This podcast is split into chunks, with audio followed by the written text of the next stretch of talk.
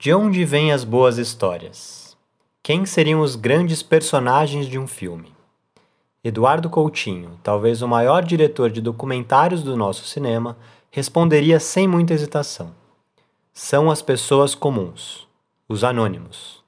Pelo menos foi a essas pessoas que o grande documentarista brasileiro dedicou toda a sua obra. Eu sou tímido, hein? Eu sou tímido, sou muito gago, como é que é? Sou tímido, sou gago. Vai ser terrível. Você tem quantos anos? Tem 57. Esse trecho que a gente acabou de ouvir é de um dos filmes mais famosos de Eduardo Coutinho, Edifício Master, lançado em 2002. Nesse documentário, o cineasta entrevistou personagens variados entre os moradores dos mais de 270 apartamentos de um edifício de classe média baixa em Copacabana, no Rio de Janeiro. Tá, mas sobre o que é o filme? Do que, que ele trata? Qual o tema? O filme é justamente sobre isso, sobre essas pessoas, ou melhor, sobre o encontro do diretor com esses personagens.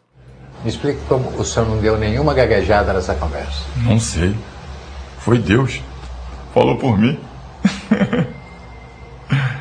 Foi maravilhoso. Coutinho aprendeu desde muito cedo que a substância, o conteúdo dos seus documentários, era algo que ele descobria no processo de realização, na interação única e imprevisível entre o documentarista e os seus entrevistados. No seu primeiro filme, Cabra Marcado para Morrer, ele pretendia contar a história do assassinato de João Pedro Teixeira, uma liderança camponesa da Paraíba executada por latifundiários em 1962. Mas as filmagens foram interrompidas no meio, por conta do golpe empresarial militar de 1964, quando boa parte do material foi apreendida e membros da equipe foram presos.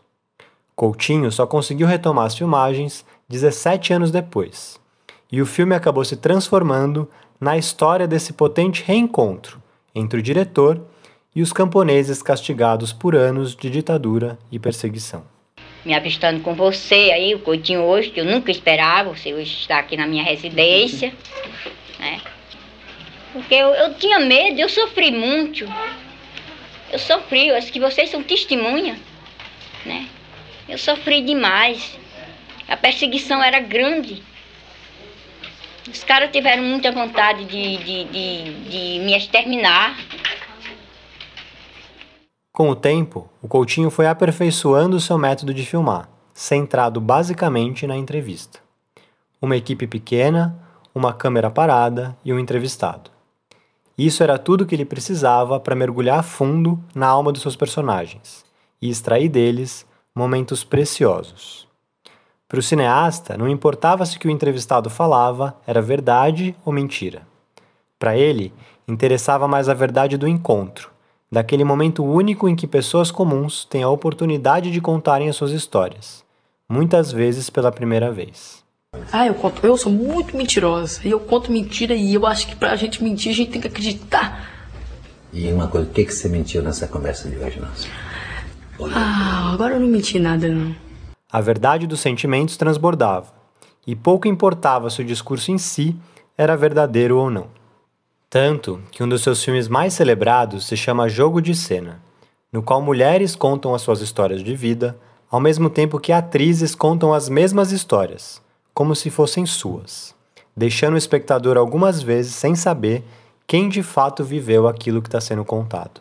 E hoje eu, eu consigo lidar com o amor de uma maneira bem diferente. Nós dois nos ajudamos muito. E dois? Nós dois nós dois eu falo eu e meu filho, porque para mim ele ainda tá vivo. Ele tá em algum lugar. E desculpe. Em seus filmes, o Coutinho deu voz para camponeses, operários, estudantes secundaristas, católicos, ubandistas, evangélicos, favelados, domésticas, aposentados, prostitutas, donas de casa, mãe solo, pai solo, netos, avós, filhos e filhas. Coutinho deu voz ao povo trabalhador, mostrando de maneira singular a beleza e a grandeza da alma de cada um deles. suas dores, seus sonhos, suas memórias e suas alegrias, a sua humanidade. E é também por isso que aqui homenageamos um dos maiores cineastas brasileiros de todos os tempos, que hoje, 11 de maio de 2022, faria 89 anos. Coutinho foi assassinado em 2014, aos 81 anos, pelo próprio filho, que teve um surto psicótico e matou o pai a facadas. Hoje, a gente fica apenas com a saudade e com seus filmes geniais. MTST, a luta é para valer. Quando vocês quiserem, eu canto. Eu não sou inibida. Já anotou?